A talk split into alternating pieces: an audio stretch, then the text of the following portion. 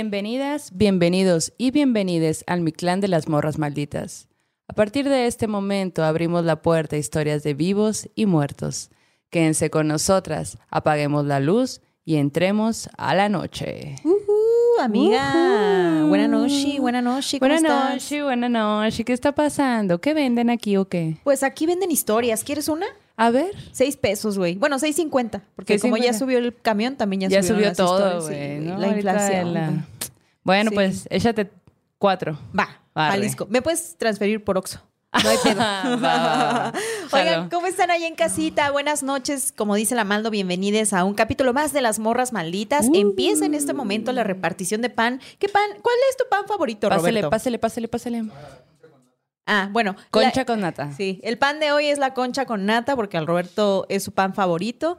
Y pues café con piquete, eh, mezcalito. ¿Qué más, amiga? ¿Qué más? Café con bacanora igual también. Ah, yo creo que estaría bien. bueno. Hay que Sí. preparar para la próxima, fíjate. Bueno, un café bien. con bacanora, con su piquetito. Jalo. Jalisco, Jaliscoyotl.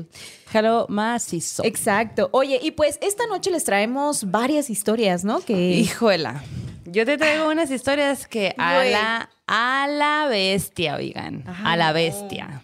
tengo miedo. ¿Conocen a la bestia? Pues así como ella.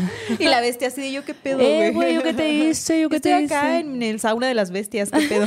Y aquí tranqui. Oigan, si escuchan algún ladrido sobrenatural, es, Es, la bestia quejándose es de que estamos hablando de ella. Sí, es cierto, esa es la bestia, güey. Que anda un poco ahí, este, intransigente. Intransigente.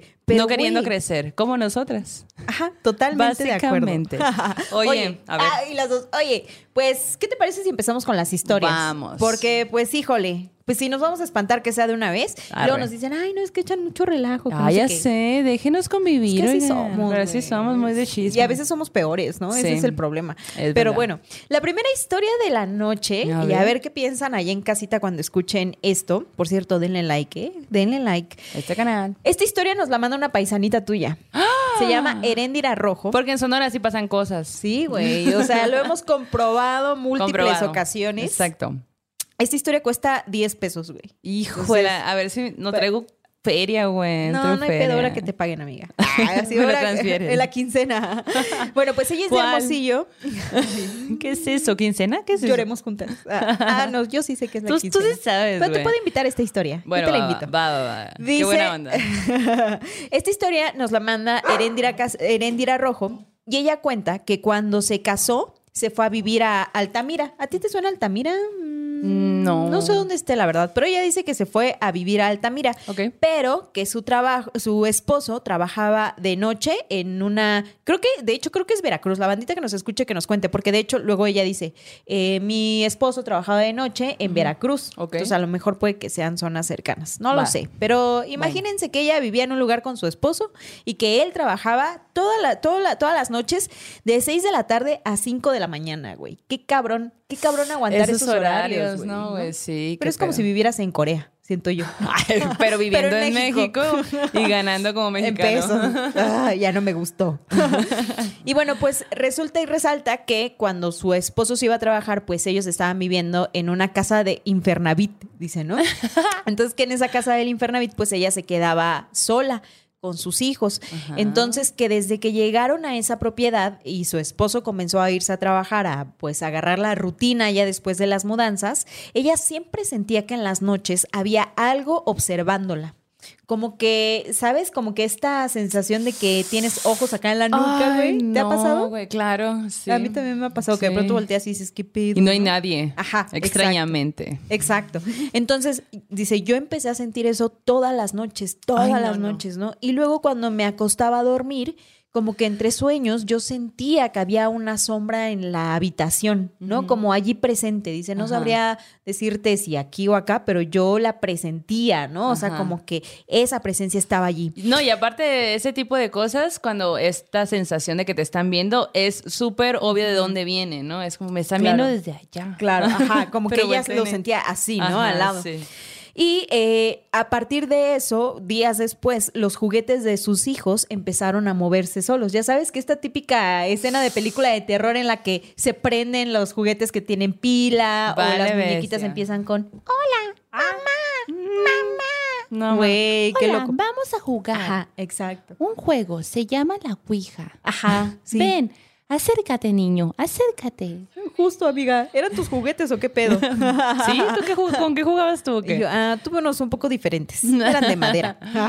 bueno, pero, pero cuando empiezan a moverse los juguetes o a tirarlos o así, se empieza a hacer un desmadre en la casa durante las noches. Y pues ella estaba sola. A final de cuentas, pues era así como de que, güey, ¿qué hago? ¿No? Y más cuando sabes que no hay nadie más y que tus hijos pues están allí, que tú eres la voz de autoridad y de tranquilidad en la casa.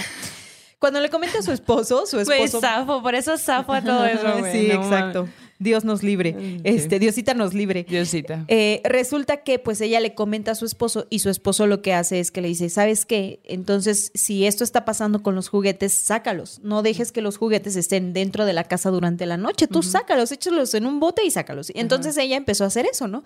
Y sí, fue como asunto arreglado. Pero la sombra seguía allí presente. Una de esas noches, ella se levanta, eh, tiene ganas de ir al baño. Entonces, cuando sale de la habitación, ve cómo en la sala, como por el rabillo del ojo, en el silloncito de la sala, hay algo sentado. Así, solamente sentado. Y ella describe a eso que vio como un hombre muy mayor, extremadamente delgado, sentado viendo hacia el frente. Allí. Y dice, ese señor estuvo allí todo el tiempo que yo viví en esa casa a partir de esa noche que yo lo vi. ¿No? Entonces, como que era algo que ves, te digo, en el rabillo del ojo, pero cuando volteas, pues No igual y ya no está, ¿no? Ya no tiene esta, ajá, como que desaparece, pero que estuvo allí presente, presente, presente, ¿no? Y pues ella ya no nos cuenta si sí fue al baño o no, pero supongo que te adaptas, ¿no? Y que dices, bueno, pues ya, o sea, con permiso, buenas noches, ¿no? Y vas al baño y regresas. Claro. Pero eh, como que la sensación era tan envolvente de ese chicloso natural que se generaba en su casa, que llegó el punto en el que ella empezó a dormir todas las noches con las luces encendidas. Dice, no había noche en la que no durmiera yo con las luces encendidas porque tenía mucho miedo, ¿no? Y, y Sí, güey, está además, ¿no? Pero pues es... Era... Agregándole más al miedo. Exacto.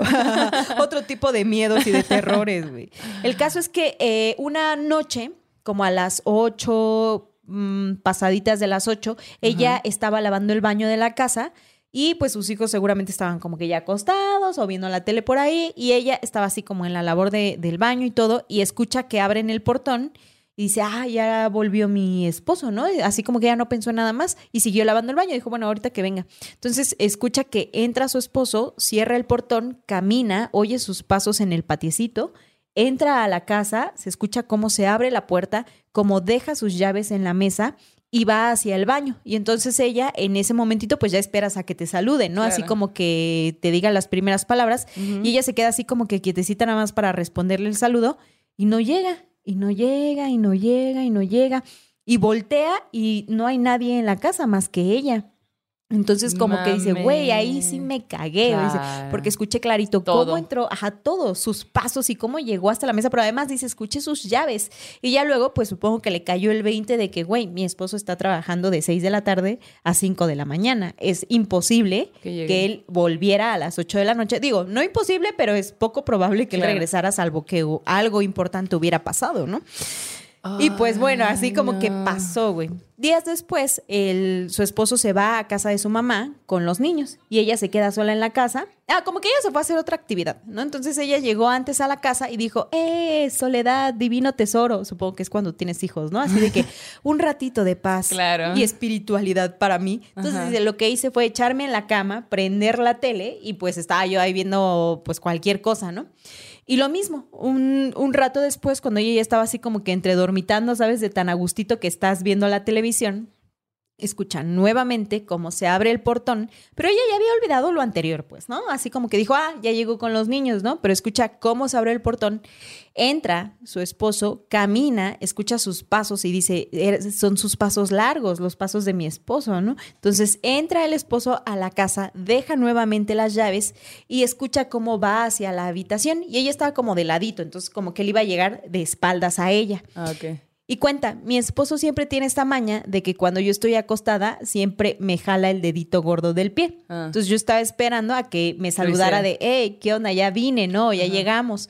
Y entonces como que se quedó quietecita y nunca llegó, güey. A la bestia, Entonces como que voltea y otra vez dice, me fue darme cuenta de nuevo que no había nadie en la casa, pero que yo había escuchado todos sus pasos de cómo llegó hasta mí. ¿Qué era? No lo sé, o sea, nunca supe de qué se trató, pero todo este sentimiento sobrenatural llegó a tal punto que dijeron, güey, hay que irnos de la casa. O sea, al final, dice ella, ni siquiera ya no pudimos hacer nada, ¿no? Nos fuimos de allí, abandonamos el lugar y nos fuimos a vivir a otro lado.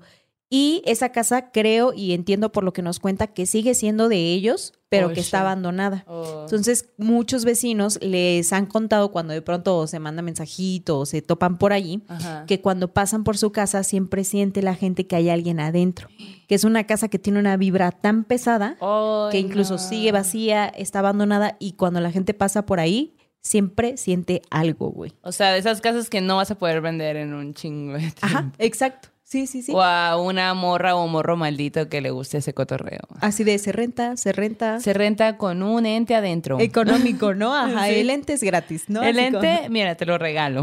Que se quede Güey, contigo. ¿cómo ves? Así como, qué miedo Qué esto miedo. de como que el imitador de la presencia del Ah, esposo, sí, ¿no? Ajá, ajá. como.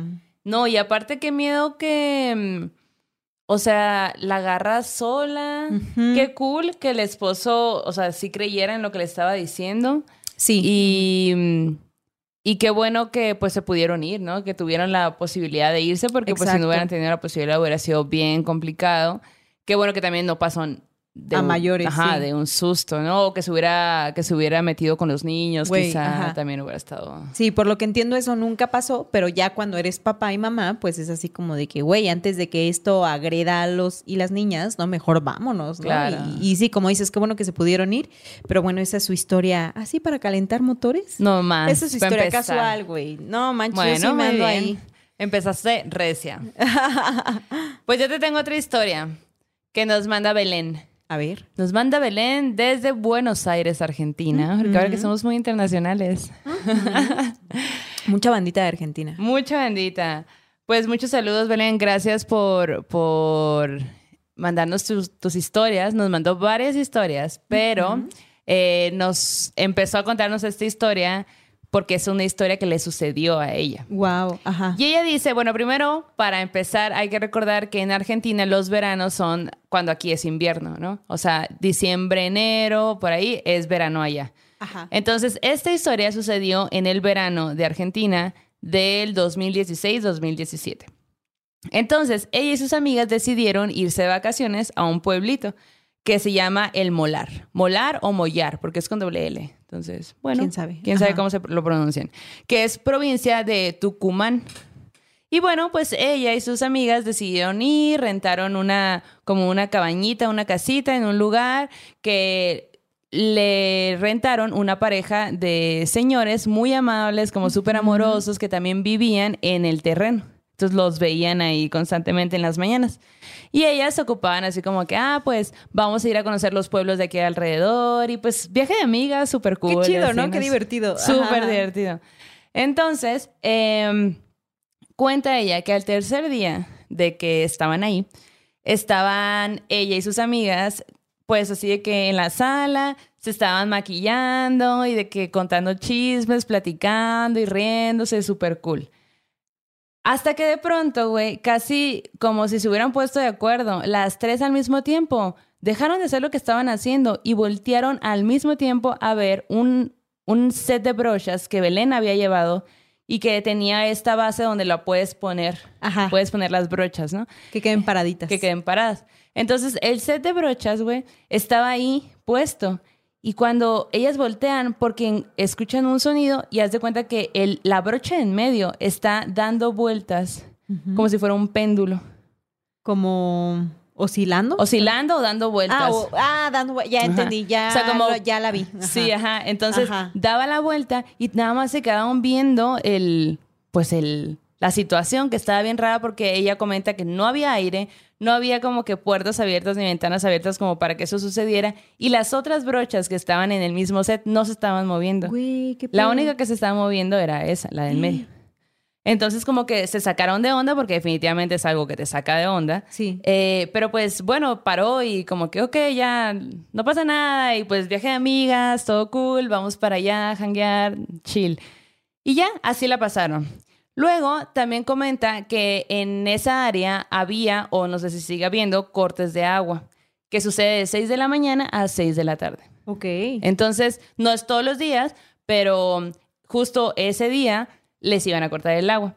Entonces ya, ya se les había anunciado eso y ellas estaban preparadas, tenían como que baldes de agua y todo pues para la cuestión del baño, de bañarte, de lavarte las manos, todo lo que se requiere. Y todo bien. Entonces ella, ya- Belén ya se iba a bañar, mete todas sus cosas al, al, al baño y dice como obviamente no había agua en toda la casa desde bien temprano, Claro. pues yo puse eh, mi ropa y mi celular y todo en el lavabo porque pues no corría riesgo de, de mojarse. No había agua. Y ya, ella se mete a bañar con su baldecito y todo. Y, y cuando se estaba bañando, ella cuenta que fue como si algo le hiciera voltear a ver el lavabo y ve que el lavabo, ve cómo las llaves empiezan a abrir las dos y empieza a salir un montón, un montón de agua. mames. Ella obviamente corre por sus cosas porque tenía el celular, el- el- la ropa limpia, todo estaba ahí, pues, ¿no? Corre y así hace como puede y la madre. Pero estaba bien raro porque, pues, no había, No había agua, agua, no había ajá. agua en todo, o sea, es conocido que no hay agua, pues, sí, ¿no? sí, sí. Bueno, pues dice que cositas así extrañas empezaron a suceder. Casual. Casual. Dice que a partir de ese acontecimiento de lo del agua, esa noche empezó a ver sombras pasar fuera de la casa donde se estaban quedando. Qué miedo. Súper miedo. Pero estás con tus compas, pues, ¿no? No menciones si ella le, le comenta a sus amigas, Ajá. si sus amigas vieron otras cosas, pero pues ella, es, esa es su, su visión, pues, ¿no? Ella vivió de esta forma esta historia. Entonces, eh, un día, al siguiente día, decidieron hacer como, como que ahí un asado, como que afuera de la casa, súper, o sea, en la casa, pero tienen un área donde hacen este tipo de, pues, de comidas, platicar, como aquí sería, no sé, una azotea o una, no sé, no sé, tiene un nombre como lo puso ella, ¿no? De cómo le dicen allá. Y ellas estaban ahí, súper cool, sacando curas, boludeando, dice ella, porque pues Argentina. Y, mm, y bueno, dice que estaban súper a gusto y en eso, güey, se pusieron a perrear. Y de qué perro intenso. Y pusieron un mix que neta tienen que oírlo, que es el mix de Ave María en reggaetón, güey. Por favor, si no lo han escuchado, es muy importante que vayan después de ver este video a escuchar ese mix de Ave María porque está súper, súper perreable, la a ver qué invocan, güey. A ver si les pasa esto que les pasó a ella. Y el diablo me hablaban, ¿no? Así como- Hola. Como de que cuando cantas en inglés y, e invocas Y al invocas diablo, o cuando cantas en coreano e invocas al diablo. No mames. Bueno, pues dice que ellas estaban ahí de, de que sacando curas y riéndose y jajaja de la, pues de, oh, güey, también es muy chistoso, ¿no? Estar bailando el reggaetón de la Ave María. Eh, y de pronto, güey, se abre con un chingo de fuerza la puerta del horno de barro que estaba en, en como que en la pared, como en un lugar así establecido. Y era bien loco porque la puerta era de hierro forjado. Ajá. Y días antes, las tres habían intentado abrir y no habían podido. Entonces, mientras es- estaban bailando y sacando acá de que jajaja, se abre esa, esta puerta con un chingo de fuerza. No mames. Y, y las tres lo vieron, pues, ¿no? Entonces, como que se sacaron de onda. De hecho, nos manda una foto que vayan a redes sociales porque ahí las vamos a poner. Y pues se saca un montón de onda. A partir de ahí, como que ya empiezan a sentir que hay algo extraño, pues, ¿no? O sea, como, ¿qué onda? ¿Qué está pasando? Pero pues al final son nuestras vacaciones. Sí. Mm, estamos como entre compas, pues todo chill. Sí, como que no le dieron tanta importancia, ¿no? Ajá. Así de, ok, va, lo que sigue. Ajá, como que pues si no tiene explicación lógica, pues igual y X, ¿no? Ajá, sí, sí, Ajá. sí. Bueno, pues en esa noche, eh, ella duerme en una litera en la parte de arriba. Y dice que en la noche, mientras se está quedando dormida, escucha como algo aterriza ¿Qué? en, la, en el techo. Ajá. Aterriza en el techo y aparte, como que escucha cómo camina y cómo va jalando algo. Güey. Y dice que a partir de esa primera vez la siguió escuchando las siguientes noches. Imagínate, güey.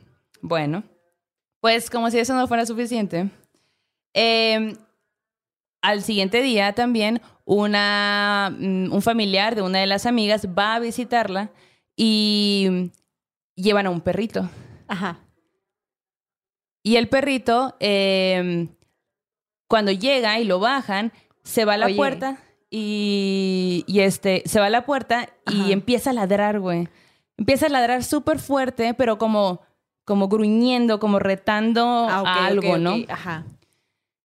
Y muy pronto como que está ladrando y como que de repente cambia, cambia su, pues esto de estar reta como así como súper enojada y, y empieza a como llorar, hasta se hace pipí del miedo y sale corriendo atrás de las, de las piernas de su humano. Pues, no mames. Ajá. Pero no había nada, no, o sea, nadie podía ver nada. Claro. Pero el perro se se empezó a comportar extraño. Sí, sí, sí. Y ya, pues fueron a, a ver a la señora de que les había rentado el lugar, ¿no?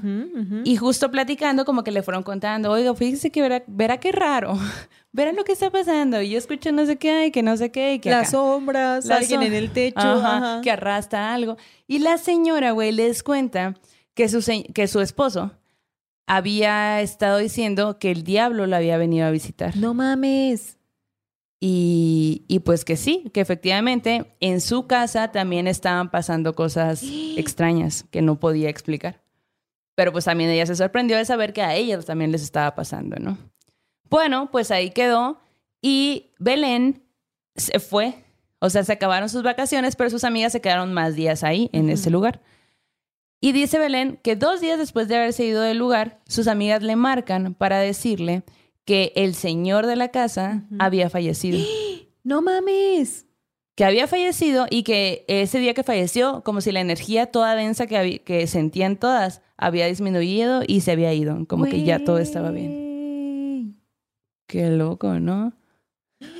Pobre señor, oye, imagínate, o sea, como que si falleció y todo, ¿qué habrá sido lo último que vio o qué estaba pasando en la vida del señor, no? Como que eso estaba visitándolo, ¿no? Como, no sé, se me hace muy tétrico. güey. Sí, está tétrico. Sí, está bastante tétrico. La verdad, como que el, el tema este de, bueno, o sea, vino a visitarme el diablo. Qué pinche Wow, miedo, la neta sí está. O sea, no sé si sentirme importante o temerosa. O te- sí. Pues en esta, en este caso terminó muy fatal, pues, Sí, la visita del diablo. Pero pues ya hemos contado algunas otras historias donde no termina tan mal. Exacto. Tan, tan mal. ¿no? Así como, o sea, sí condenado, ¿no? Pero pues no tan gacho. O sea, ¿no? si Así te como- asustaste un rato y tienes una buena historia que contar el resto de tu vida, pero vives. Oye, amiga, y por cierto, ¿ya viste nuestras plantitas? Qué bonitas. Ay. ¿verdad? Qué padre. Qué hermosas. Oigan, muchas gracias. Nos llegó este regalito. Eh, tenemos morras malditas y además cada hay una plantita que tiene una J de Yanis y otra una M de maldo o maldita. Y es una morra que nos las envía y tiene este lugar que se llama Cor- Cori MX, Macetas y Plantas. Y en su tarjetita dice, regala vida, regala amor. Ay, qué Ah. chido. Ahí vamos a taguearla en una historia del Instagram para Sí. que. Y ella aparte nos que vean. regala, porque ella hace las macetitas, Ajá. entonces nos hizo estas especiales para nosotras y nos regaló también unos collares que también vamos a subir a, a redes. Y lo más cool es que nos escribió una carta donde eh, pues nos dice cosas muy bonitas y aparte nos cuenta sus historias y está muy padre. Eventualmente las vamos a contar. Güey, qué chingón. La neta, muchas gracias. Qué rifada. Sí. Gracias por pensar en nosotros. Y también la bandita que se toma el tiempo de enviarnos un super chat, de poner un gracias en los capítulos que van viendo, de compartir. Vemos luego en redes sociales que mucha bandita pone, hey, este, yo recomendando a todo el mundo las morras malditas, ¿no? Y que han convertido a mucha bandita al malditismo. Entonces, la neta. La neta está muy chido, El gracias malditismo. por esa labor, ¿no? Eh, nosotras súper contentas de seguir contando historias. Y además como que se están ahí armando una, unas cosas chilas para mm, en próximos meses, ¿no? Ahí luego les, les, contamos. les estamos nada más chiquiteando la información, Ajá. pero nosotros ya la tenemos toda. Exacto. Pero se vienen cosas bien chilas, la verdad. Sí, sí, totalmente. Oye, amiga, y qué bonito tu saquito, ¿eh? Por cierto. padre. Muy guapa, muy mi guapa. amiga, mi amiga Grecia Colomo que ve fantasmas. Ajá, ella, la de, los fantasmas. La de los fantasmas. Oye, que por cierto me acuerdo que ella dijo, ay, les tengo que contar algo, que no sé Sí. qué, nunca nos contó, güey. Pues fíjate no me contó. Ajá, yo, de hecho ya me dijo, güey, em, bueno, rápidamente les voy a contar. A ver. Grecia empezó a, a decir, a hablarme de madrugada, como sabe que yo soy muy nocturna y yo sé que ustedes también saben y si me siguen en redes, luego hay gente que me dice, no puedo creer que sigas despierta y luego, no puedo creer que ya te hayas levantado. y yo de, güey, pues Güey, así es y mi yo vida". así como que a las 11 ya acostadita soñando bien bonito Sí, y a las escribo y tú 6 de la estás- mañana así como, hola, buenos días, posteando, retuiteando y acá de que... Yo me uh, levanto y leí mil mensajes de la Yanis y yo, no, mija, me vengo levantando. pues bueno, el caso es que ella me hablaba de madrugada y me dijo, güey, es que tengo mucho miedo, distráeme, mándame meme, lo que sea así, ¿no? Y yo de que, güey, pues obviamente con toda la intriga de, ya, quiero saber. Pero, pues bueno, ella está en su depa y pues vive sola y así que le daba miedo. Y cuando nos veíamos, procurábamos no hablar de eso porque me decía, güey, es que me da miedo hablar de eso porque siento que lo voy a traer y yo voy a regresar a mi depa sola Claro. con esa madre que estoy viendo. Me contó una cuestión de un sueño por ahí, una cuestión con un espejo. Y yo estaba muy, ya te había contado, ¿no? Que estábamos como que, ya, güey, pues cuéntanos. Y no nos quería contar por lo mismo, pero la nueva novedad es que Grecia se acaba de mudar. Ay, güey, ¿por entonces- eso? O sea, No, se mudó por otras razones, Ah, ok, pero eh, se mudó y ahora me dice, ya me mudé, ya puedo volver a ir a Morras Malitas y les voy a contar lo que me sucedió en ese depa, porque ya no, tengo miedo. Manches. Güey, ¿sabes qué me encantaría? Tengo, ah, bueno, la Grecia es de Chihuahua y en Chihuahua preparan elotes como muy específicos, ¿no? Súper Entonces, ajá, delicioso. hace, unas, hace unos días vi que subió otra vez que estaba comiendo, preparando elotes y me dijo, güey, ahora les preparo uno. Igual y cuando venga la convencemos Sí. de hacer elotes, güey. Bueno, pero no podemos grabar comiendo elotes. Ay, amiga, ¿por qué? Pues no y se todo puede. embarrado acá de elote, Simón. no de Sí, crema. ya está lleno de labial, de labial, imagínate. No, perdonen. Bueno, antes, antes puede ser. Sí, antes, ahí un le subimos fotos. Pero bueno, la Grecia va a ser próxima invitada. Sí. Eh, no le hemos dicho, pero seguro viene. Sí, oye. Oigan, y yo hoy elegí para mi ovni un huipilito que me compré en, Muy de bonito. Chiapas, güey. Me encantó. Ahora que celebré mi cumpleaños, me lo puse para cenar y yo acá de que en elegancia total, güey. Perfecto. Porque qué más elegante que un huipil. ¿Qué es La más Netflix, elegante? ¿verdad? Está bien chido. Pero bueno, ustedes pónganos ahí si les gustan los huipiles, la ropa tradicional, taguéyennos. Y si también son como la Grecia que le regala saquitos a la Maldo, porque creo que ni contamos eso, que la Grecia te lo regaló. Ah, sí, claro, por eso empezó todo. La Grecia Por me eso lo fue regaló. toda la historia. La Grecia, mi amiga que ve fantasmas. Oigan, y que pues, lo vio y dijo, este es para la malda. Y yo, bueno. Exacto, es muy maldo maldito este saquito. Exacto. Oigan, y pues la otra historia que les quiero compartir, esta ¿Cuánto cuesta? eh, 350, pero Te lo puedo cambiar por una cartita de 350, Magic. pero euros, amiga. Aló, aló, eh, no, no, se- no me yo, ¿por qué me la So- so- yo solo tatúo, Yanni. No, no. Bueno, esta historia es de Leslie Vanessa y ella, eh, esta historia está muy loca. Y yo así de, ya me acordé, ya me acordé de los detalles y pormenores de esta historia. Ok, ahí les va.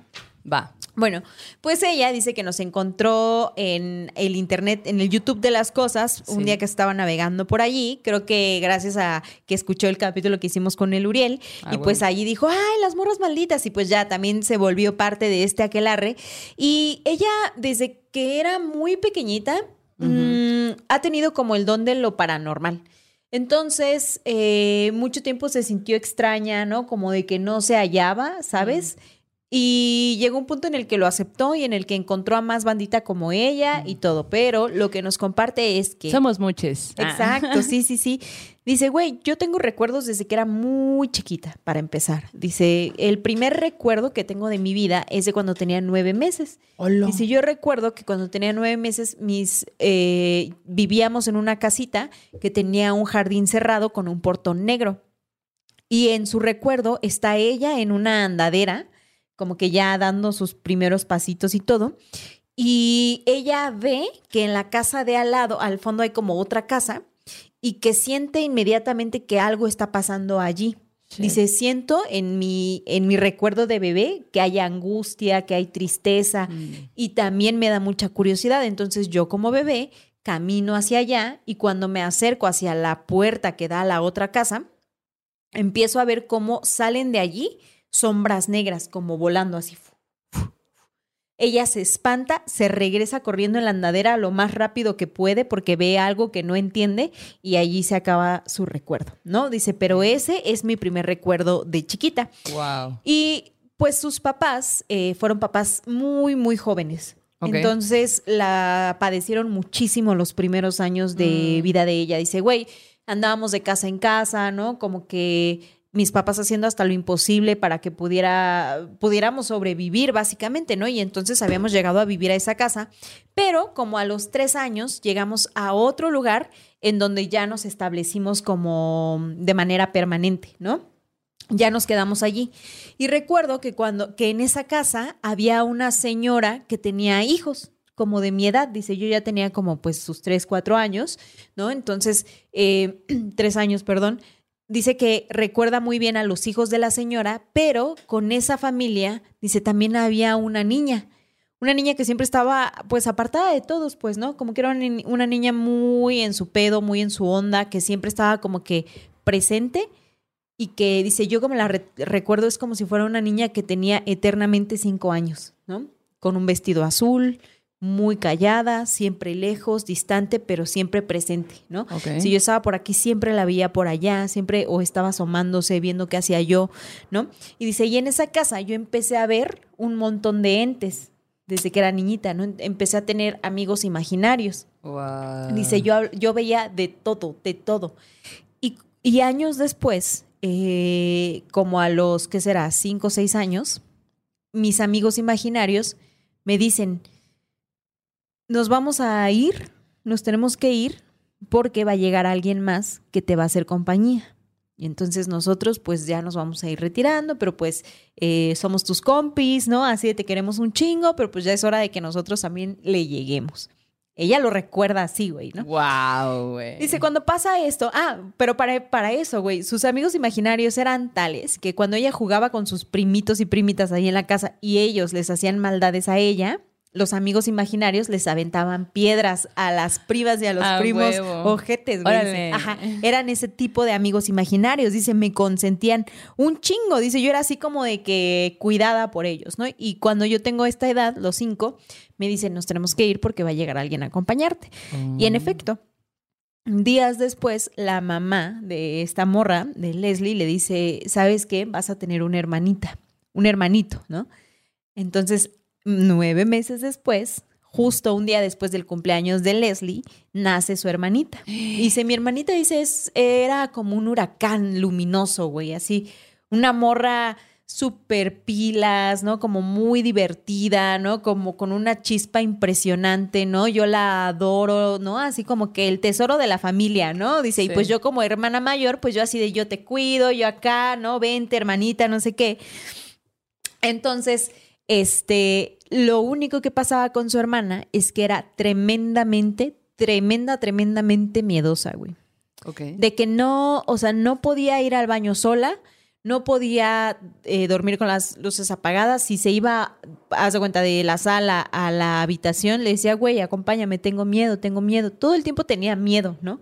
Entonces Leslie, como hermana mayor, pues siempre la acompañaba. Pero ocurre que una noche, una madrugada, su hermanita se levanta intempestivamente con unas tremendas ganas de hacer chis, ¿no? Entonces, como dice, tenía tantas ganas de hacer pipí, güey, que se fue corriendo al baño. Y cuando se fue corriendo al baño, güey, pasó algo que la impactó y empezó a gritar y a gritar y a gritar y todos se despertaron. Y cuando le preguntan, oye, ¿qué pasó? Eh, su hermanita les cuenta que iba para el baño y que vio en el sillón cómo estaban colgando unos piececitos, unos piecitos, eh, con sus calcetitas y unos zapatos. Que cuando, cuando ella vio eso, como que se quedó parada porque ahí fue cuando le cayó el 20 de que esto no es posible, güey. ¿Cómo es que hay alguien sentado acá en el sillón y es tiene medianoche, piecitos. ¿no? Y es de madrugada, ¿no? Voltea hacia el sillón y ve que hay una niña como de cinco años que está sentada y que la está viendo, güey. Y que se levanta del sillón, como que se deja caer porque pues sus pies no llegaban hasta el piso. Ajá. Y entonces la morra la ve de pies a cabeza y se da cuenta, güey, de que es una niña que tiene un vestido un poco azul, Wow. Pero- está quemada, güey, No de su cuerpo. Ajá, que está quemada, que tiene pedazos de piel que le van cayendo así por todos lados, como que se está deshaciendo, güey. Tetriquísimo para una niña. Ajá, pues ella, Obviamente gritas. Güey, totalmente, ¿no? Entonces dice que lo que más le impactó a la morra, además de que la había visto, de lo que estaba viendo, es que había un olor a quemado bien fuerte. Dice, yo olía eso, dice, me lastimaba la nariz. Entonces se espantó a tal grado que dejó de hablar. su hermana, mucho tiempo, así como que no hablaba, así como que entró en un periodo como de... ¿Cómo De te shock. diré? Ajá, como Ajá. que fue un shock. Incluso la llevaron al doctor, la fueron a ver en distintos, pues, eh, distintos especialistas. Incluso dice que se enfermó de los riñones. O sea, que se enfermó bien feo a partir de ese susto y que la mamá, el papá probaron de todo, la llevaron con curanderos y todo, porque pues no sabían cómo atender eso que a ella le estaba, le estaba pasando. Ajá. Y pues resulta que ya con el tiempo, pues eh, sí, se- sí mejoró, como que se recuperó del espanto que había tenido esa noche. Y con los años, pues pasó, pasó el tiempo, ¿no? O sea, como que pasa el tiempo hasta que cuando cumplen 16, cuando cumple Leslie 16, sus papás este, logran construir una casita y se mudan, güey, ¿no? Entonces cuando se van a mudar, ay, pues resulta que el papá y la mamá tienen una conversación y el papá le dice que tiene mucho miedo de que la niña lo siga a la nueva casa, güey. O sea, el papá estaba enterado. y o es sea, cuando el papá, ajá, es cuando el papá cuenta que él también veía a la niña vestida de azul, pero que no ¿Y por qué solo la veía, pues como en este acto de protección y porque la De que veía soy el adulto, vagamente. ¿no? Así como Ah. que por allá y así, ¿no? Ay, no. Güey, no mames. y que la veía y qué más. Pues que él la veía, pero y él decía, güey, esto nos ha venido siguiendo en todas las casas que hemos tenido, güey. Así como que siempre al lugar en el que lleguemos está esta niña, está esta niña, está esta niña. Pero no solo eso, sino que el papá sabía de dónde venía esta niña. Y la ¿Sí? historia que después le contaron a Leslie cuando ya hablaron abiertamente de este De don que tenían todos. Vamos. Ah, Ajá, porque todos tenían este don de lo sobrenatural. La mamá también. La mamá también era sensible. Y, A lo, ver, y lo que contó el papá es que años antes de que Leslie naciera, su padrino, el padrino de ella, empezó a rentar su casa. Y que la primera que llegó a esa casa fue una señora que tenía tres hijos. Y que como la señora tenía que trabajar todo el día, pues dejaba a los niños solos en su departamento. Les dejaba comida, les dejaba, o sea, como que hacía todo lo posible pues para que los No. niños sobrevivieran durante el día, pero pues ella tenía que mantenerlos Claro. y sola, por lo Qué que entiendo. difícil. Ajá. Y pues resulta que hubo un accidente, hubo un incendio dentro del departamento y los niños pues trataron de salir, pero no hubo manera. Y entre esos Mm. niños había una niña, que era la hija más pequeña de la señora, y que encaja perfectamente con la descripción de esta niña que todos de alguna forma habían visto. Pero ella cuenta, güey, lo que a mí me parecía impactante es que yo la veía como una niña normal y mi hermana la veía quemada, güey. ¿no? La veía herida, la veía lastimada. Entonces, que dice que pues eso, o sea, cuando cayeron en esa cuenta, pues hicieron así sus limpias, todo, ¿no? Como para tratar de sanar de eso. Y que de hecho su mamá, ya cuando tienen esta conversación sobrenatural, le dijo, güey, de hecho cuando tú eras chiquita, ¿te acuerdas dónde vivíamos? Dice, tú te espantabas muchísimo. Y es cuando la morra le dice, güey, yo tengo esta memoria. Y dice, qué curioso porque esta memoria es muy similar. Dice, porque junto donde vivíamos la señora encerraba a sus hijos y se tenía que ir a trabajar. No era el mismo caso, ¿no? Pero dice, yo veía este, que, que los que había niños en esa casa ahí. encerrados, pues, ¿no? Ay, no. Ajá. Y pues dice que incluso pues esta morra llegó a ser tan, tan sensible de todo eso que ella podía ver, la Leslie, que pues cuando tenía 15, 16, su mamá incluso la llevó con psicoterapeutas, ¿no? Como para, güey, o sea, hay que checar también que estés bien, que todo esté bien, que si tienes alguna condición hay que tratarla, ¿no? Que tengas como el tratamiento adecuado, ¿no? Ujú. Incluso dice que hasta en algún momento unas monjitas que conocieron estaban insistentes en que les le hicieran un exorcismo, porque ya creo que estaban en Querétaro en ese momento, ¿no? Pero que cuando ya su papá les dijo, hey, yo también veo cosas, ¿no? Y se abrieron toda la familia, fue cuando dijeron, ah, entonces no es una cosa que yo me estoy inventando, es una, casa, es una cosa que todos en esta familia podemos ver, ¿no? Y que pues a partir de eso, dice, de hecho yo me metí a estudiar una ingeniería, dice, porque dije, güey, entonces quiero tratar de encontrar explicaciones a lo otro, pues, ¿no? O sea, quiero tener las mayores herramientas Claro. educativas, ¿no? Como para entender el mundo que estoy habitando, güey. Y pues bueno, pues un tiempo después conocí a un vato, a un compa, que le hizo una limpia, que, porque ella empezó a buscar a gente como ella, con ese- esos mismos dones, ¿no? Y conoció a un vato que le dijo, güey, te voy a hacer una limpia con chile, porque el vato le dijo, te voy a hacer una limpia con chile porque tú siempre tienes una mano enterrada en el panteón. Ella, ella dice, güey, significa eso, güey? la morra dice que se sacó así, se quedó de a seis porque dijo, güey, no sé de qué me estás hablando, no sé a qué te refieres, pero que el vato le dijo, te, yo te voy a hacer la limpia y que sí, en efecto, le hizo la limpia y que eh, el vato le contó que ella, ah, bueno, dice, cuando empiezas a ahumarme, dice, yo sentía cómo se me movía una sensación como muy rara en esa extremidad en la que él decía que tenía enterrada en el panteón, ¿no? Y que el vato le dijo, de pronto, es una mujer. Y ella así de qué? Dice, sí, es una mujer. Y en eso la morra piensa en un nombre en su cabeza, como que se le viene un nombre a la cabeza ajá. y el vato le dice, Samantha. Y es el nombre que ella había pensado. Y le dice, pues es que esta, es esta mujer que no está dentro de ti, no es como que te está poseyendo, pero está pegada a ti y se está alimentando de ti. Por eso tú durante toda tu vida has podido ver este, cosas. Y dice, esta, cuando ya terminaron de hacer la limpia, el vato le dijo, esta persona que traes pegada se te pegó en un lugar donde las paredes eran de color verde y de color azul.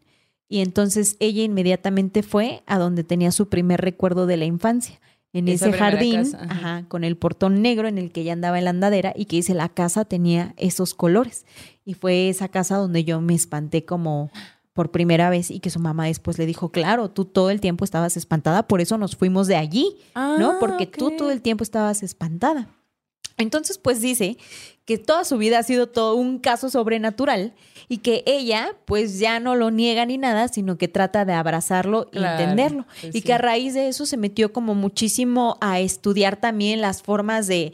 eh, las formas de curar y de entender lo Oh. sobrenatural de Ah, los ancestros, dice especialmente de los anahuacas, dice, entonces pues yo he estado como mucho muy metida en este conocimiento, dice, porque pues siento que allí había una gran fuente de conocimiento que ya hemos olvidado y yo estoy regresando a eso con el grupo bonito. de banda que yo conozco. Entonces pues ya al final dice, pues ya, gracias por leer mis letanías, dice, les escribo porque su vibra se me hizo súper chida y me A dieron huevo. confianza. Eh, Entonces dice que nos felicita por el trabajo que hacemos y que muchos abrazos y saludos cordiales. Saludos cordiales, morrita.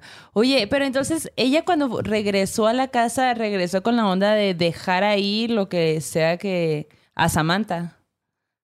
¿Quién sabe, güey? Pues No yo creo que explican. la limpia se la quitaron, ¿no? Se la O sea, quitan, ajá, con la limpia con chile. Oye, qué interesante estas personas que encuentran gente que sí, que son así de precisas, ¿no? A ti, tú ves esto y esto y esto, y así Sí. es la situación, y la mujer.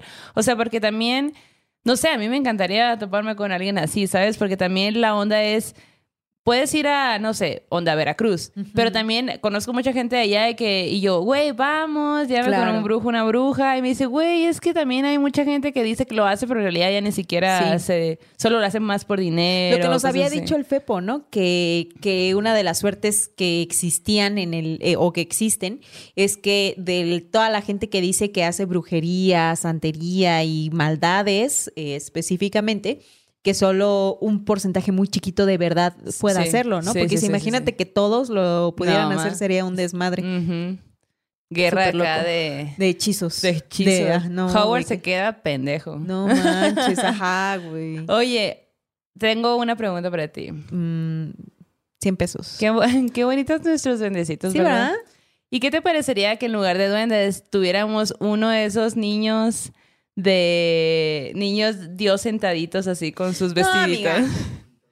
Sí. Imagínate así como esos de porcelana. Me dan miedo, amiga, la verdad. ¿Te acuerdas de la historia del niño Dios que bailaba? Eh, del de uno ¿Cuál? que conté hace tiempo que llegaba una familia, una señora a su casa, que era Navidad y que estaba el altar, el altar, el nacimiento, Ajá. y que en el nacimiento estaba brincando el niñito Ah, sí, ya me acuerdo. Dios. Es una de las imágenes más tétricas y además de una historia que escuché cuando estaba chavillilla. Sí, ya me acuerdo. Estaba yo muy cagada y todavía sigo cagada cuando la cuento, güey. Pues, ¿qué te parecería que te regalara uno para meter, ponerle aquí? Eh, gracias, pero no. Te lo agradezco, pero no.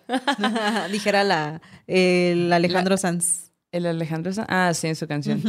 bueno, pues te voy a contar una historia que tiene que ver con un niño. Está Un- bien, acepto. Un niño Jalisco. Dios sentado A ver, en su échala. sillita. Bueno, esa historia nos las manda Paco Castañeda. Ajá. Y bueno, él nos saluda desde San Mateo, Atenco, Estado de México. Y dice que pues tiene poco de habernos conocido, que le gustó lo que hacemos y quiso escribirnos algunas historias. Que tiene muchas historias, pero pues empezó con esta, que está muy buena, la neta. Y bueno, empezando, empieza diciendo que él practica la alta magia ceremonial. ¿Tú Ah, sabes qué la es eso? bestia. No, la neta no. La güey. neta yo tampoco, entonces estaría padre que, que Sí. nos escribieras, Paco, para contarnos un poquito. O si hay bandita que sabe, que nos Ajá. escriban en los Escríbanlo en comentarios en, los el comentarios. superchat. Porque Exacto. seguro vamos a estar, bueno, como cada semana, ahí estamos echando el chisme en el superchat. Efectivamente. En el superchat, en el chat. Y en el superchat también, También. echamos el chisme. Ajá. Bueno, la cosa es que eh, él, eh, como practica la alta magia, también tiene conocidos, gente alrededor que hace otro tipo de magia, ¿no? Y cuenta que cuando él estaba muy chiquito, onda 6 o 7 años, em, tiene una vivencia que jamás, jamás se le ha olvidado. Resulta que su papá era zapatero. Ajá. Era o es em, zapatero. Y pues eh, tenía su, su, lu- su lugar de su, como su taller, Taller, ajá, ujú. a- ahí en su misma casa. Entonces, cuando haz de cuenta que él y supongo que su hermano, su- o él, vamos a hablar de él, su cuarto, cuando salía del cuarto, había un altar en donde, pues como la, su familia era muy religiosa, eh, tenían este altar donde había este niñito Dios sentado en su sillita y em, con su vestidito. Y enseguida estaba el taller y del otro lado, del lado izquierdo, estaba el baño. Entonces él recuerda, como alrededor de los 6, 7 años, que una noche se despierta de madrugada con ganas de ir al baño. Y pues todo bien, o sea, él se para, va al baño, normal, va, hace sus necesidades y cuando sale, dice que al salir se da cuenta que una sombra blanca, lo cual me parece bastante curioso, es una sombra blanca, sale corriendo del cuarto y se mete debajo del altar. Pero en ese inter de meterse, como que quizá iba tan rápido y así, y choca con un, como herramientas del papá Ajá. y las tira. Y ahí es donde dice, él, él estaba del lado del pasillo, así como que a dos metros antes, ¿no?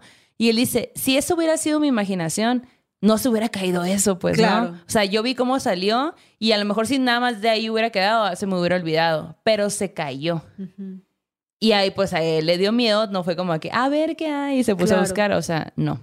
Bueno, em, cuando pasa el tiempo, conforme pasa el tiempo, eh, platica con su familia y les, les comenta de que, oigan, pues es que yo, yo vi esto, ¿no? Yo vi una sombra blanca salir y no sé qué.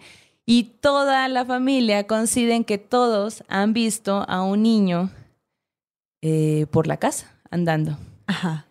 Y de pronto como que se saca mucho de onda porque cuando van a ver al niño se dan cuenta Al niño- al niño, al, al muñeco de niño Dios en, que está sentado en su altar, pues eh, se da cuenta que los zapatitos del, del muñequito están sucios. A veces no tenían los zapatos y los calcetines estaban sucios. No mames. Ajá. Y entonces eso pues empezó como a pues sacarlos de onda, ¿no? Pero cada vez era más común, más común, muy común. Pasó el tiempo, él creció y todo, tuvo una pareja y cuando él, como él estaba construyendo su casa, él junto con su pareja se quedaron en casa de sus papás mientras terminaban la casa. Y casualmente a la pareja le regalan uno de esos muñequitos niños, Sí, ¿cómo es? Niño Dios. Dios. Santo, Niño Dios, ¿no? Y pero eh, moreno. Entonces eh, se lo regalan, lo ponen ahí donde mismo y empieza a pasar de nuevo y empiezan a verlos a andar, o sea, como que ven sombras en la casa. A este nuevo niño lo que pasaba era que en las rodillitas y en las manos veían como que se, como si se o sea, como si se cayera Raspara. y se raspara Y, pero pues no tenía sentido porque pues es un muñeco que tú dejas en un lugar y siempre que pasas está ahí. Claro. Pero de repente tiene este tipo de heridas que no tienen mucho sentido. no mames. Dice que con el tiempo, pues obviamente se mudaron y todo, pero que su hija recuerda haber jugado con ese niño. No manches, güey. Yo así de que lo siento, discúlpame, pero me voy a deshacer de ti. No, así como. Pues igual y él comenta de que como la familia era muy católica, Ajá. a lo mejor quizá la mamá lo vio como, ay, mm, Güey, algo yo cool. lo veo muy tétrico, güey. Yo A mí también lo sí veo me ando tétrico. cagando si eso pasa, güey. Porque además ¿Usted es qué como- haría? Ajá, exacto. Porque es una figura, ¿no? Religiosa. Que además es- son estos niñitos que han visto el niñito perrón, el del pasito perrón, pues son de estos, ¿no? Que todos los años vistes y todo, Sí, ¿no? sí. Y que tienes, que están como en su posición de cunita, pero que los tienes luego sentados y así. Güey, no manches. O sea, yo no pensaría que eso es algo bonito, güey. No, yo sí como, di- espanto. como diría el Chuy Campos, ¿no? De que en, su, en el programa cuando, cuando estuvo con nosotros, que dijo como las cosas o los seres buenos no, no llegan y poseen, o sea, como que no, no hay posibilidad de que sea bueno, pues, ¿no? Por mucho que esté dentro de un muñeco que tenga que ver con Sí. algo religioso, pues. ¿no? Exacto, que tal que era un demonio o Ajá. algo, güey, ¿no? Que tomaba ese... Ese muñequito. Ese muñequito, Lo que ¿no? me parece bastante curioso es que él haya visto sombras blancas, pues. Sí. Eso está interesante, ¿no? Exacto. Siento que en la mayoría de las historias siempre es una sombra negra, como Sí. suelen ser.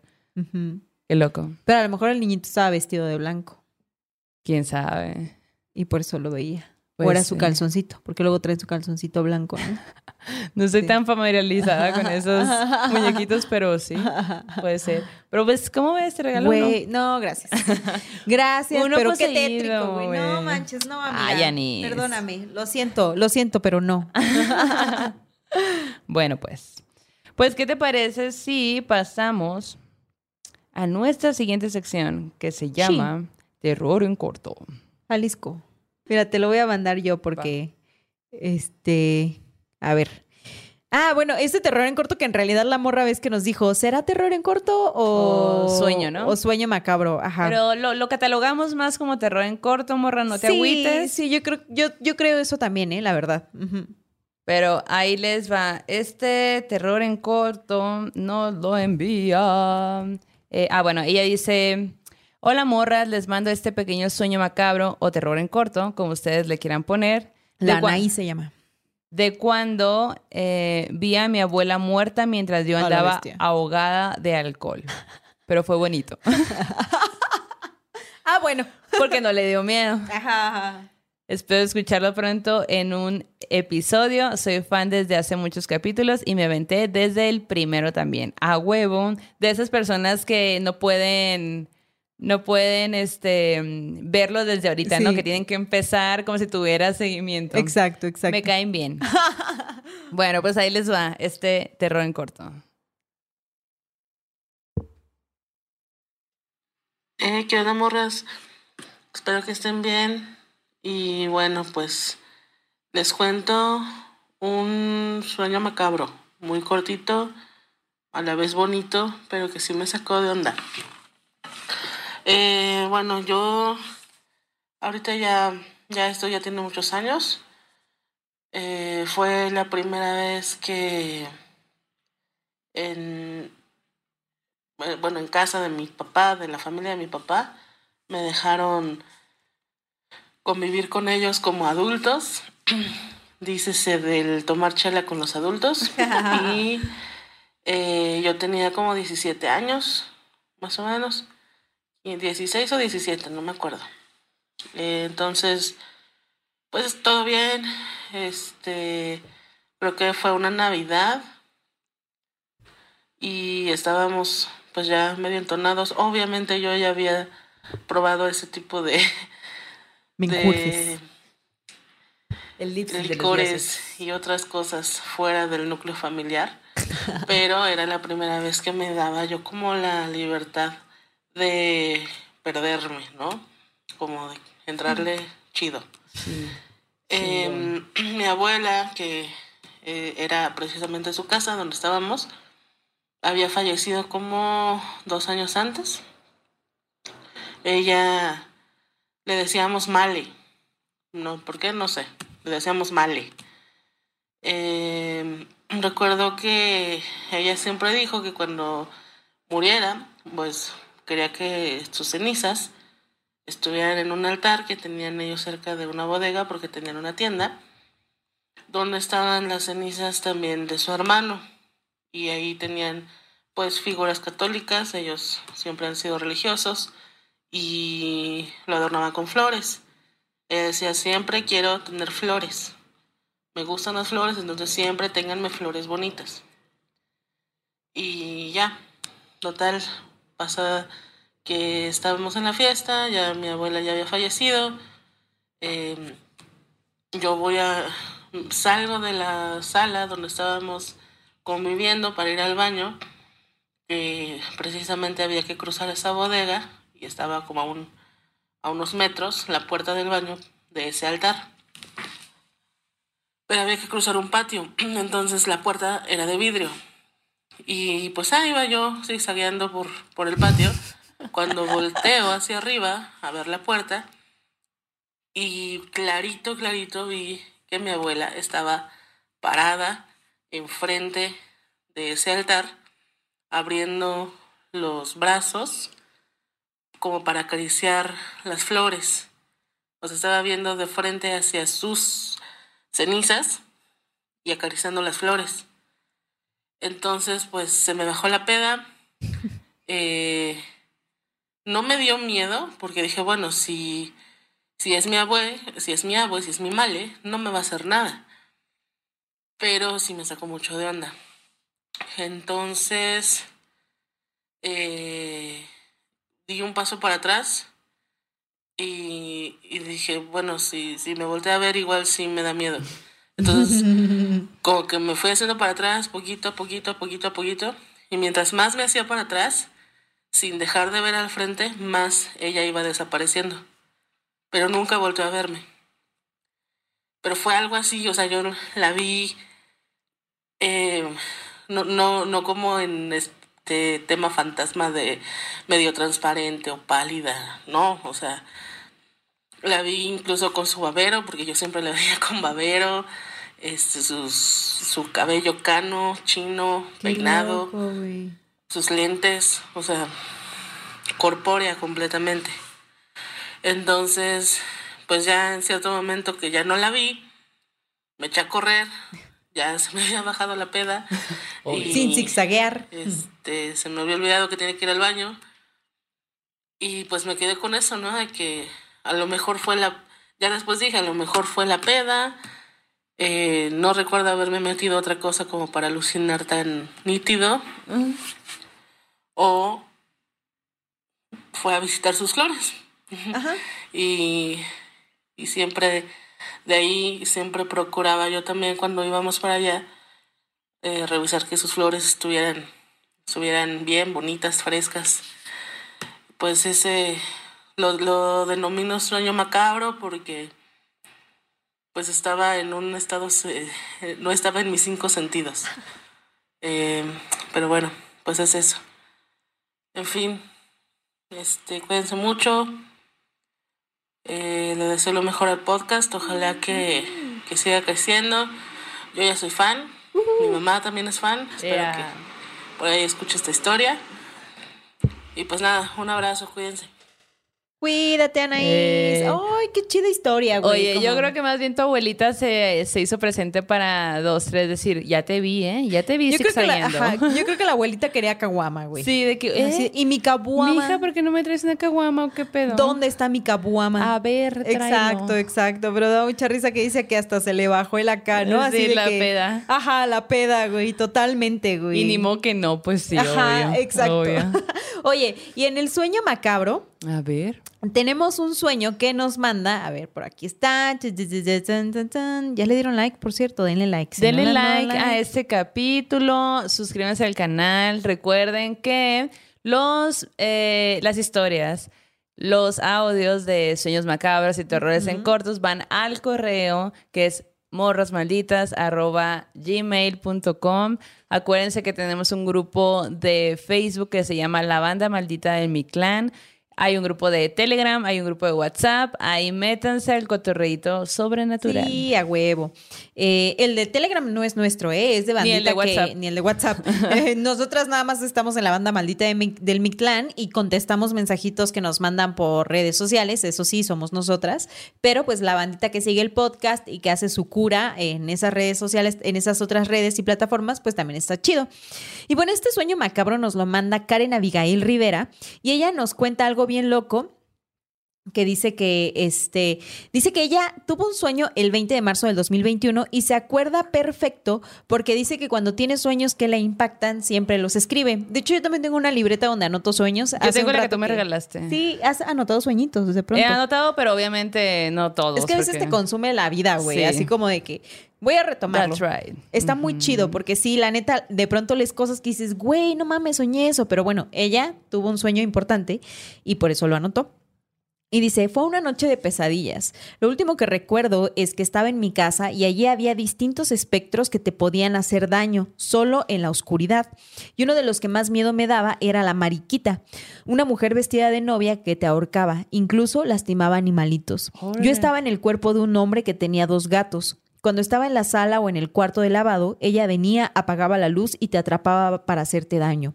Era como si cada espectro tuviera una zona de la casa donde se manifestaba, así que en ningún lugar estaba seguro. Hola. No estaba solo. Tenía a un amigo en la casa y llegó un momento en el que comprendí lo que estaba pasando. Ella daba un aviso, pues las luces parpadeaban cuando iba a manifestarse, así que jalé a mi amigo para salir corriendo de ahí, pero los gatos quedaron paralizados. Ella los tenía y con todo el valor que pude regresé por ellos y entonces la vi. Era como la Pascualita, ¿se acuerdan este este Sí. esta eh, bueno, pues esta este maniquí? Ajá. Ajá, que es un ente. Dice, el maniquí que es leyenda en Chihuahua. Entonces soltó a los gatos que salieron corriendo y en completa oscuridad. Pero ella de pronto me estaba ahorcando. En ese momento me desperté. Y luego dice, atribuyo este sueño a que siempre estoy oyendo historias y contenido con contenido chido como el suyo antes de dormir y que, me, y que mi subconsciente desató mi peor miedo, que es una mujer vestida de novia. Y me parece chistoso cómo en mi mente le cambié el nombre a la mariquita. Fue aterrador, pero eh, fue aterrador, pero son sueños random o pesadillas que siempre es fascinante soñar. He tenido otras donde me muero y al despertar aún tengo la sensación de dolor. Está cabrón. Y al final dice que nos manda un abrazo y que le gusta escuchar el podcast porque es como un lugar seguro y súper fascinante, güey. ¿Cómo ves? Ay, güey, suena como a. mm, como. No sé, como lo sentí como una especie de cuento de terror que te podrían contar, sí, ¿sabes? güey, bien chido. Súper Oye, chido. y creo que la mariquita eh, me recuerda a un sueño macabro que nos mandó otra morra, que justo era como de un, de un lugar, creo que en Guanajuato, que era un museo y que había como una aparición que casi estoy seguro que le decía la mariquita o algo. A lo mejor estoy confundiendo historias, pero bueno, está chido de cualquier forma. ¿Cómo ves? Pues bastante bien, la verdad. O sea, digo, es un sueño. y la- Y tú, eh, bueno, sí, ok. Ok, amiga, está bien, vayamos al arte terror en este momento. Quiero llegar al arte terror. Oye, bueno, ok. Empezando con el arte terror. Ella se me andaba yendo por el camino viejo. Que no, no. Vas, amiga. Pues, ¿tú sabes qué es el memento mori? No, el meme sí lo conozco, pero el, memento, ya, no, ya no- es otra no lo cosa. ubico todavía. el memento mori es una mm, frase en latín que en español se significa recuerda que vas a morir. A la bestia. Como güey. tú ahorita ahogándote con, Sí, güey. con la cheve. Ajá. Bueno, pues en este arte terror les quiero hablar del memento mori del arte. Mm, uno de los más bonitos que he visto, la verdad. Este es eh, el peto de la mort ujú. en catalán. En español significa el beso de la muerte.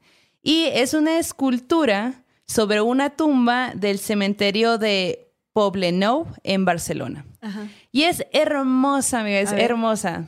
Míralo, Wow. Esto. Y yo, amiga, ¿qué es eso? pues este, esta escultura eh, representa a un esqueleto alado que sostiene suavemente a un, a moribundo que le da un beso en la mejilla. Es una escultura del siglo XX. eh, se hizo en 1930 Y esta, esta tumba es de un fabricante textil llamado Joseph Laudet. Hay ahí algunas historias que dicen que era el hijo de este señor o como, bueno, hay varias ahí historias, ¿no? Claro. La cosa es que eh, era un joven que murió bastante joven y la familia quiso hacerle esta escultura que pues es muy bonita porque fue creada por Jaume Barba. Eh, el nombre está tallado en la, en la, en, pues en la tumba, en la escultura Sí. en algún Y punto. sí, es muy bella, güey. Es muy, bonita, la verdad es que tiene muchísimos detalles. La escultura es una muestra así magistral de texturas, de formas, de, o sea, los dedos de, de, Güey, de la- muerte. ¿Quién, ¿Quién la hizo? Ya, eh, Jaume Barba. Ok, ok. Güey, qué talento, güey. Talentosísimo, sí, Que igual tampoco se sabe si es una persona o era un lugar y alguien dentro de ese lugar lo hizo. Es como ese tipo de cosas que se van perdiendo conforme pasa el tiempo, ¿no? Y está bien interesante porque pues los, los duros huesos de- del esqueleto Sí. eh, pues están ahí, o sea, hace como contraste ven, con el cuerpo del joven, que pues el joven está muriendo, está muy moribundo, ¿no? Entonces se hunden en la carne blanda de, de este hombre que está a punto de fallecer. Entonces es como un poco, te recuerda este ciclo de la vida de, Claro. de los humanos, ¿no? De que vamos a morir eventualmente. Y es una manera muy bonita también de decir, bueno, pues, o sea, vino la muerte y te dio un beso y moriste como que en calma. Güey, hasta las venas de los brazos, cómo se le ven las costillas, güey, ¿no? Los pechos. Está muy cabrón, güey. Sí, y de hecho, pues el epitafio de, de la tumba dice, y su joven corazón no pudo ayudar. En sus venas la sangre se detiene y se congela. Y el ánimo perdido abraza la fe. Cae sintiendo el beso de la muerte. Amén. Wow.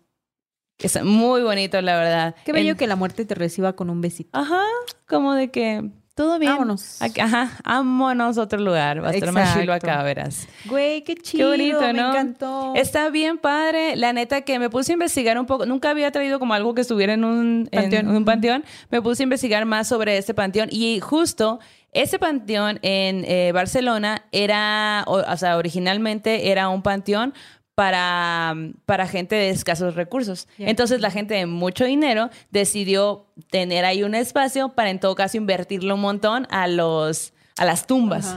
Entonces, ahora la gente que va de turismo a Barcelona es una, es una, es una ruta de Sí, turismo sí, sí. porque hay tantas esculturas de grandes personajes Wow. que puedes dar y te dan el tour para que Claro. veas como que mira el beso de la muerte, veas eh, la historia del beso de la muerte, este otro, este otro. Y está muy interesante. Qué bello, Muy güey. bonito. Ajá. Apuntado para ir en 2025. Simón, 23. Ah. 2023, exacto. Oigan, y para cerrar el programa, para despedirnos, les quiero recomendar una... eh, unos pequeños microcuentos de terror, güey, que me encontré en Cultura Colectiva. Que la neta, si ustedes, pues sí, seguramente sí son amantes, amantas de el terror y lo sobrenatural, pueden entrar y pueden leerlos, pueden espantarse un poquito. Y la verdad es que hicieron una pequeña compilación de historias. Una de ellas, eh, uno de los primeros cuentos que aparece en esta pequeña compilación fue un cuento que fue finalista del concurso literario organizado por el Museo del Romanticismo en Madrid con el tema de Día de Muertos. Entonces, como que son cuentos súper chiquitos, pero que te sacan un pedo. Entonces, busca. Entonces, si ustedes quieren buscarlo de una vez, pongan nada más ahí, googleenle microcuentos de terror para lectores adolescentes, para todos los adolescentes que, que puede que tengamos treinta y tantos. Adolescentes. Pero pues seguimos adolescentes, ¿por qué no? Entonces, compártanos cuál es su cuento favorito y también, si ustedes han hecho microcuentos, pues compártanoslos Ay, para... Sí, yo creo que ahora para Día de Muertos te- deberíamos de hacer uno, una, un, concurso de un microcuentos. concurso, güey. ¿Les late? ¿Qué opinan? Estaría chido, Déjenlo en ¿no? los comentarios. Sería súper chido y vemos qué ganan. Sí, exacto, Sí. exacto. Ya eh, nosotros pensaremos en el regalo, pero bueno, entonces hay microcuentos como el de Ay, El padre. cachorro en el sótano, ¿no? Entonces, como que ustedes éntrenle y, y compártanos cuál es su experiencia con estos microcuentos. Yay. Y bueno, pues es así como cerramos este capítulo de las morras malditas. Esperamos que hayan disfrutado esta noche, que a nosotras se nos fue como agua, la Sí, verdad, la muy verdad sí. rápido. Y también echamos menos choro, ¿eh? Sí, ya, nos para que no se conte- estén Ya nos quejando. contuvimos, sí, sí, sí. Pero ya luego vamos a volver a hacer las mismas, así Sí. que aprovechenlo mientras dura. Esperamos que hayan disfrutado el pan, el café. Nos vemos la próxima semana, así que vayan con su dios, diosa, energías de, este pre- de preferencia que este aquelarre ha terminado. Hasta la próxima. ¿Quieres regalar más que flores este Día de las Madres? The Home Depot te da una idea.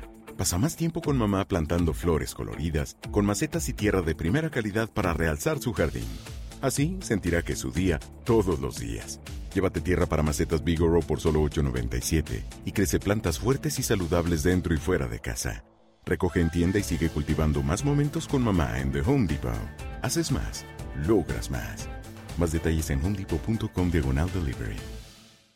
Support for this podcast and the following message come from Corient. Corient provides wealth management services centered around you. They focus on exceeding your expectations and simplifying your life. Corient has been helping high achievers just like you enjoy their lives more fully, preserve their wealth, and provide for the people, causes, and communities they care about. As one of the largest integrated fee only registered investment advisors in the U.S., Corient has deeply experienced teams in 23 strategic locations. Corient has extensive knowledge spanning the full spectrum of planning, investing, lending, and money management disciplines. Leverage Corient's exclusive network of experts to craft custom solutions designed to help you reach your financial goals, no matter how complex they may be. Real wealth requires real solutions. For more information, connect with a wealth advisor today at corient.com. That's C O R I E N T.com. Corient.com.